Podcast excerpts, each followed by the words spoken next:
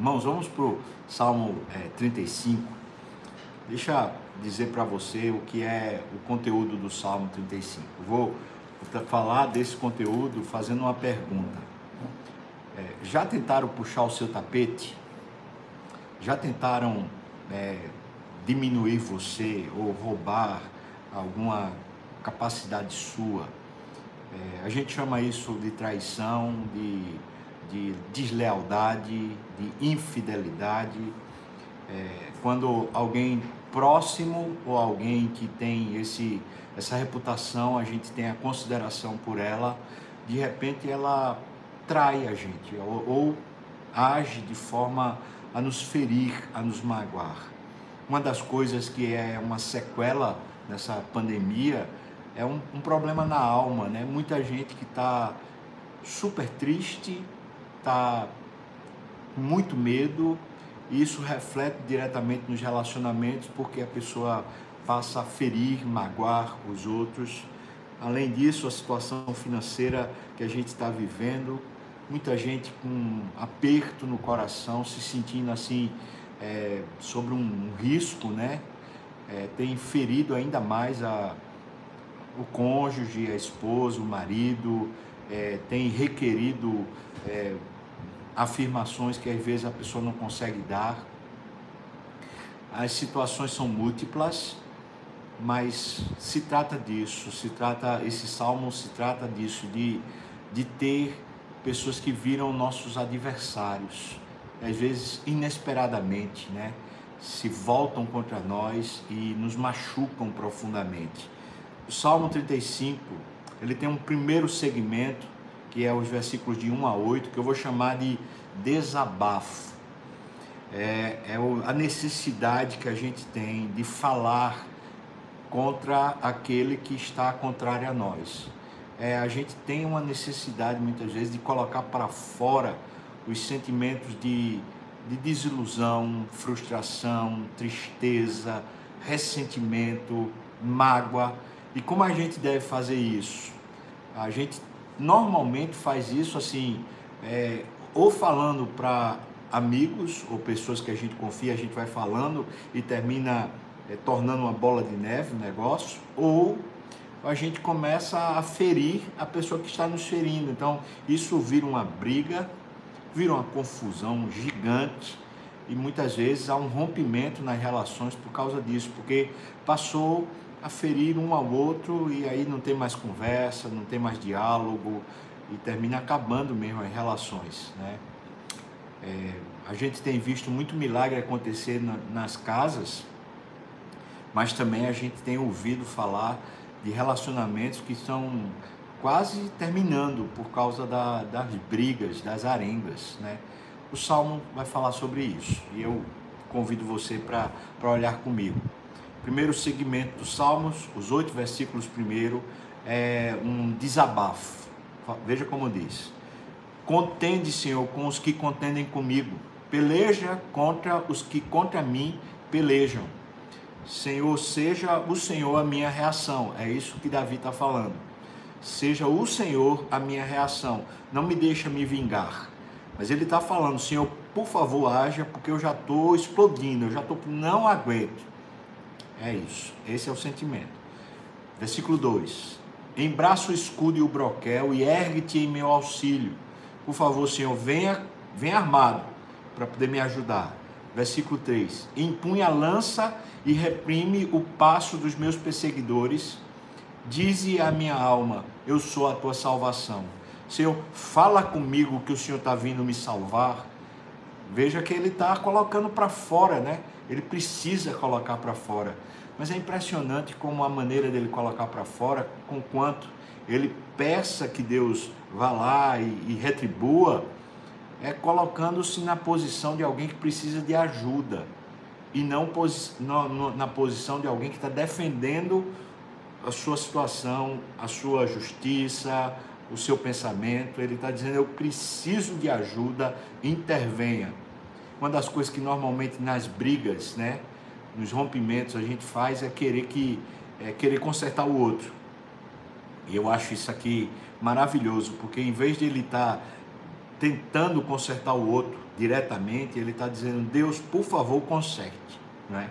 Ele continua, versículo 4: Sejam confundidos e cobertos de vexame os que buscam tirar minha vida. No caso de Davi, a traição já era tão grave ao ponto de ele correr risco mesmo de morte. Né? É, poucas pessoas chegam a esse, a esse ponto, mas algumas pessoas chegam a esse ponto, né?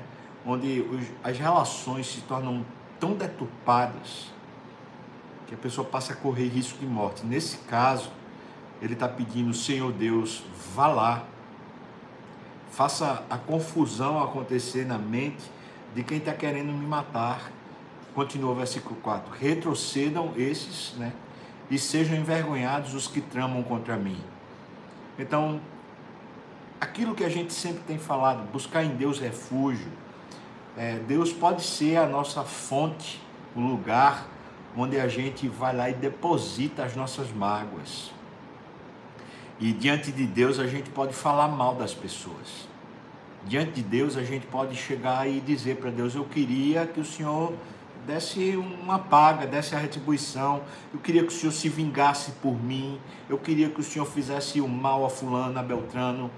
A gente falar isso com Deus é como se a gente estivesse dizendo: Eu quero que o Senhor seja o meu escudo, o Senhor seja a minha justiça, o Senhor seja a minha retribuição.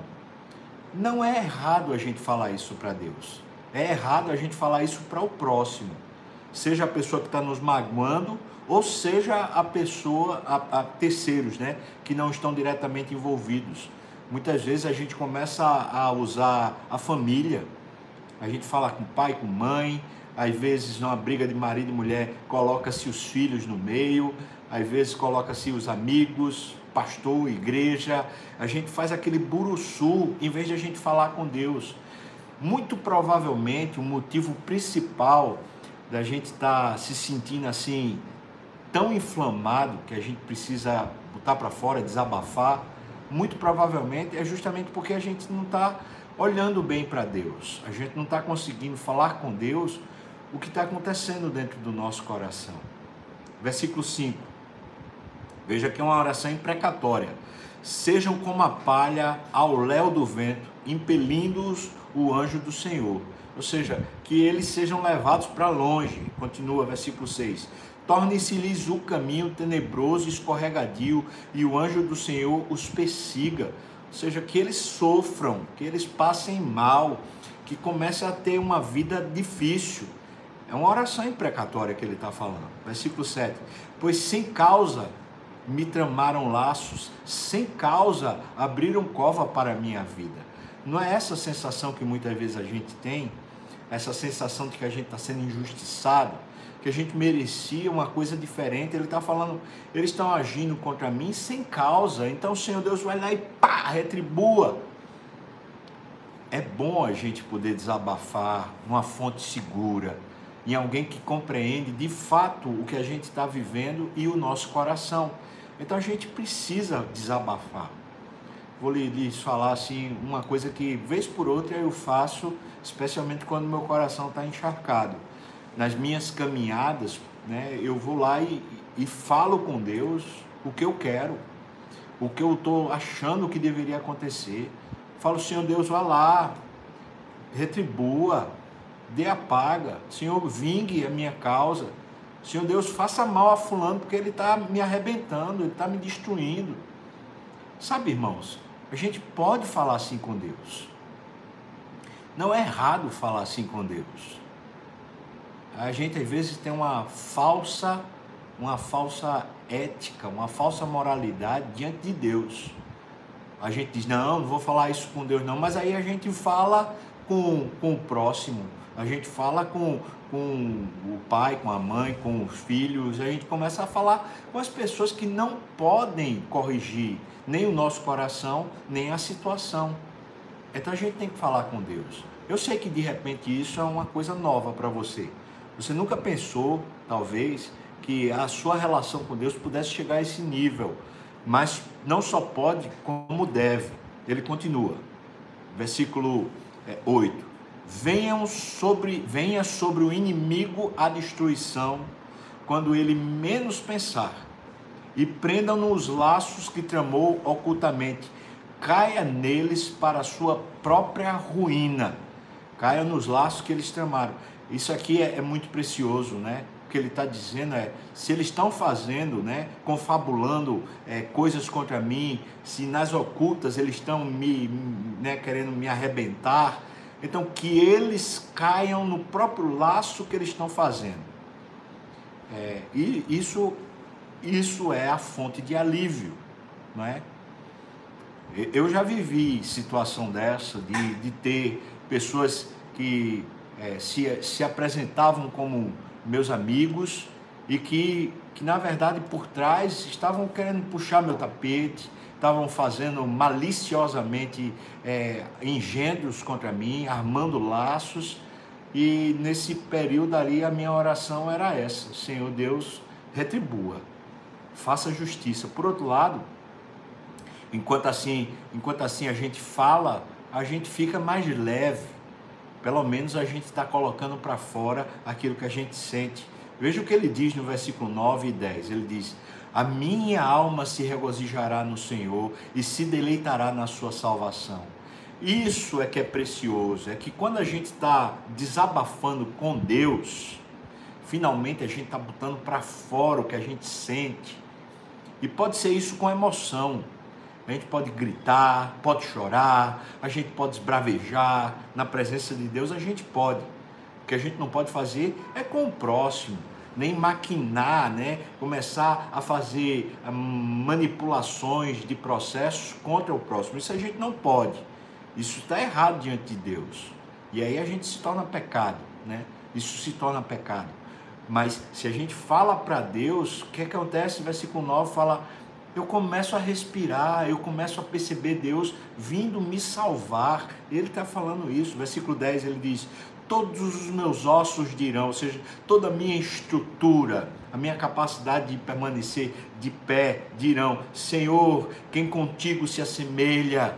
Quem é como o Senhor? É isso que ele fala. Pois livras o aflito daquele que é demais forte para ele. Ele livra e isso acontece primeiro dentro do coração. E é claro que Deus intervém, e Ele intervém de forma cirúrgica, precisa. Ele, ele sabe onde Ele tem que corrigir dentro do nosso coração e na situação. Muitas vezes até no próximo.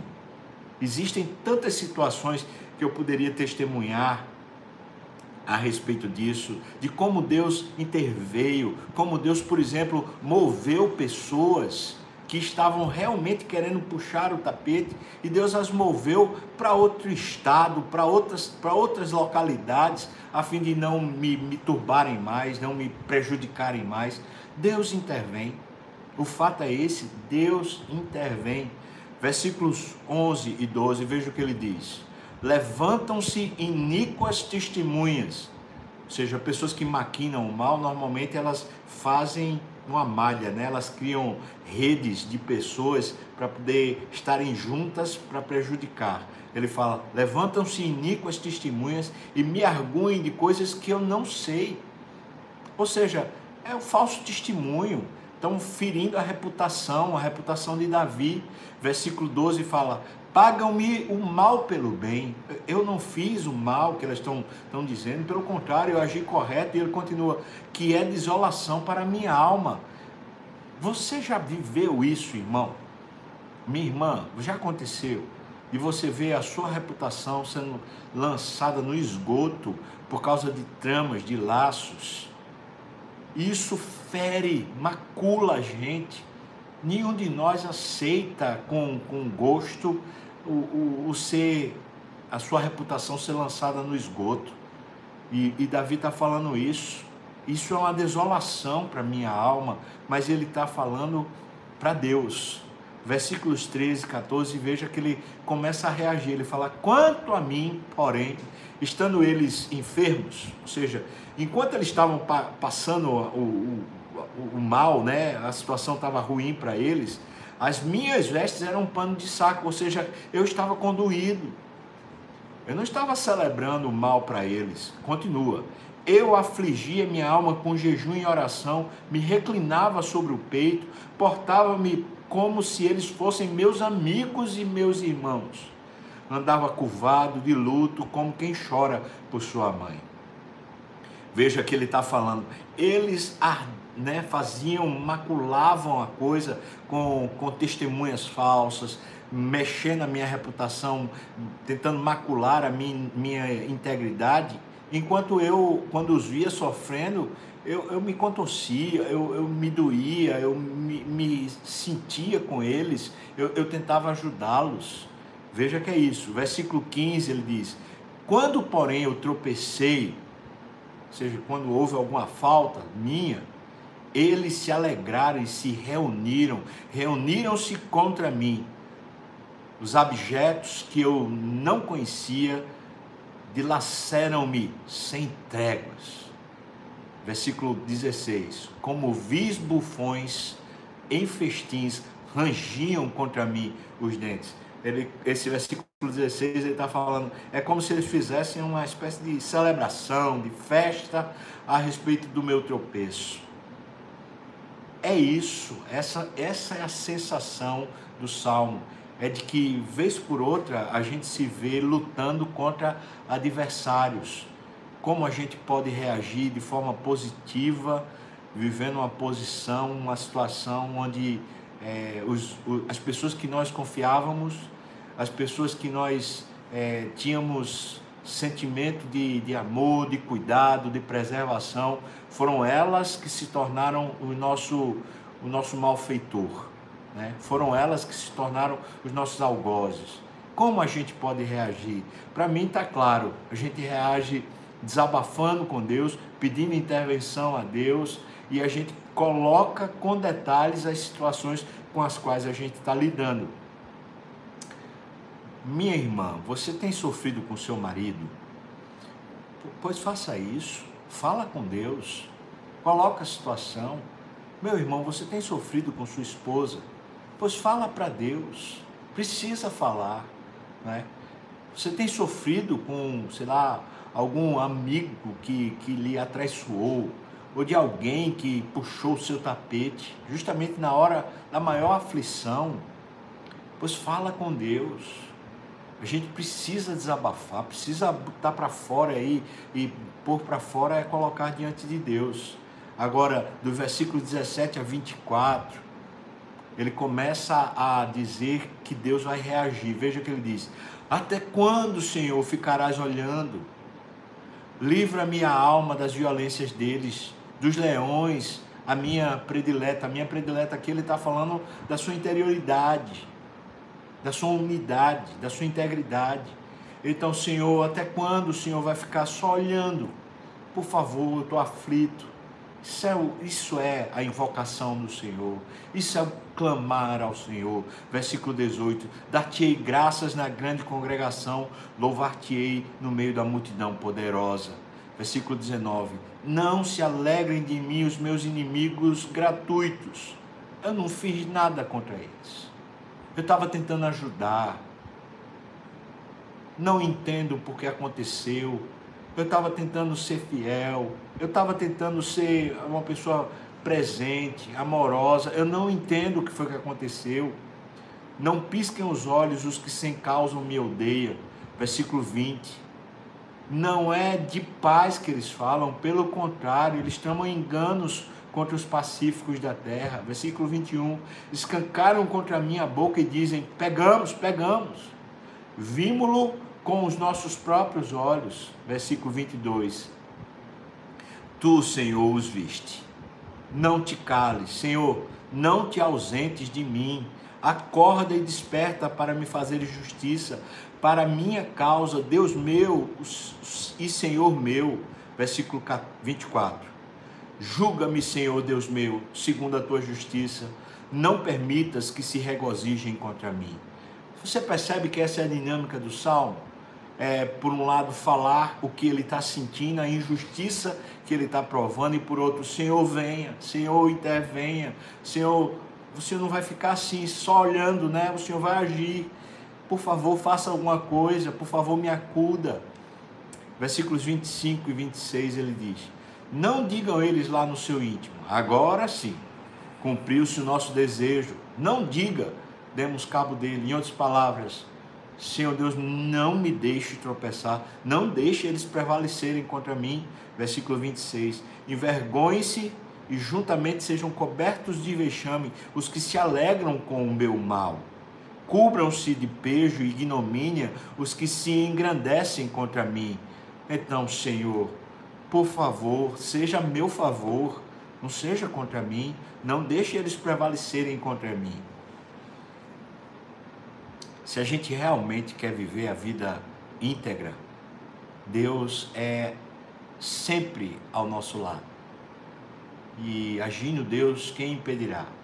Se de fato a gente está caminhando com Deus, Deus conhece a nossa causa e a intervenção será a nosso favor. Pode ter certeza disso. Davi é testemunha disso. Versículos 27 e 28. Ele tem que finalizar colocando a alma em paz. E ele fala: Cantem de júbilo e se alegrem os que têm prazer na minha retidão. E digam sempre: Glorificado seja o Senhor que se compraz nas, na prosperidade do seu servo. Vamos cantar juntos, porque o Senhor vai fazer o bem. Para aquele que é íntegro, né? Para aquela pessoa que não está tramando ardil contra o outro, que não está manipulando processos, mas está com integridade, colocando diante de Deus as suas emoções, está falando a verdade para Deus, está dizendo o que sente de verdade, não está ocultando. Posso falar a verdade com você, irmã? Minha irmã, posso falar a verdade? Você topa que eu fale a verdade? Nós não oramos. Isso é a nossa vergonha, é a nossa ruína. Nós não oramos. Nós não falamos sobre o que a gente está sentindo para Deus não expomos os nossos sentimentos. Para nossa vergonha e ruína, quando a gente está se sentindo mal, a gente procura alguém que vá dar razão para a gente e não não falamos para Deus o que sentimos. Nós não esperamos que Deus reaja, que Deus intervenha. E isso é a nossa ruína o versículo 28 diz: A minha língua celebrará a tua justiça e o teu louvor todo dia. Posso dizer, esse é o meu testemunho pessoal. Tantas foram as vezes que eu tive pessoas me fazendo mal injustamente, tantas foram as vezes que a minha língua celebrou a justiça do Senhor. Que Deus interveio em meu favor que Deus prevaleceu contra aqueles que se, se tornaram inimigos, aqueles que agiram maliciosamente contra mim. E Deus não para de ser assim. Já falei aqui sobre um livretinho de A.W. Tozer, quando ele fala cinco votos para obter poder espiritual. E um dos votos é nunca se defenda Vamos aprender a falar para Deus o que a gente sente e esperar, porque a intervenção vai vir. E vai ser lindo o que Deus tem para fazer. Posso dizer para você, se a gente tem passado por uma fase de dificuldade relacional, muita correção de Deus está acontecendo dentro de nós mas também muita correção de Deus há de acontecer na situação. E vou dizer, ao final, se a gente tem buscado Deus, Deus nos coloca num novo patamar. No novo patamar de relacionamento com Ele, no novo patamar de relacionamento com as pessoas, sobretudo no novo patamar de fé. A nossa expectativa com Deus, a nossa maneira de ver a vida muda a gente precisa, olha irmão, irmã, a gente precisa aprender a orar de verdade. Fala da dor, fala o que você sente de verdade para Deus. Pede a Deus que Ele seja justo, pede a Deus que Ele dê a marretada que precisa dar, que Ele dê a correção que precisa dar. Peça a Deus que Deus se vingue por você. Fala com Deus a verdade do íntimo. Versículo 28: A minha língua celebrará a tua justiça e o teu louvor todo dia. Deus abençoe você, porque eu sei que assim Deus faz. Deus abençoe você para que a gente tenha espaço para falar e para falar a verdade do íntimo com Deus.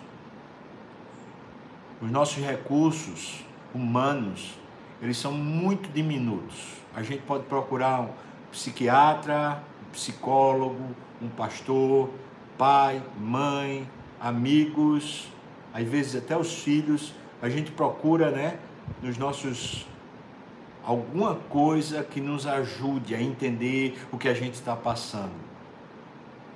Todos esses recursos, coloquei sete, eles não vão eficazmente mudar a situação, mas Deus vai. Fala com Deus, abre o coração para Deus. Deus quer lhe restaurar. Deus quer restaurar seu relacionamento com seu marido, com sua esposa. Deus quer restaurar, restaurar sua casa.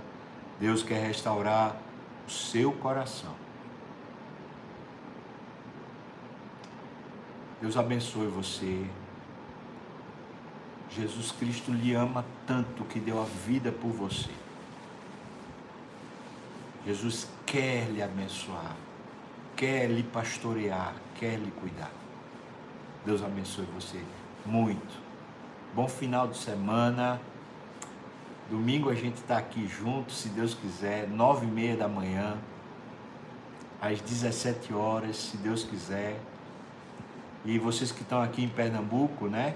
No impasse do lockdown, se vai ter ou não, digo para você, mesmo que tenha lockdown, a gente vai ter os cultos. Se tiver lockdown, vai ser um pouco diferente os cultos, mas a gente vai ter os cultos. Olha, Deus te abençoe, tá? Você que, que sabe de pessoas que estão precisando ouvir essa palavra, compartilha essas palavras com pessoas que estão precisando. Compartilha.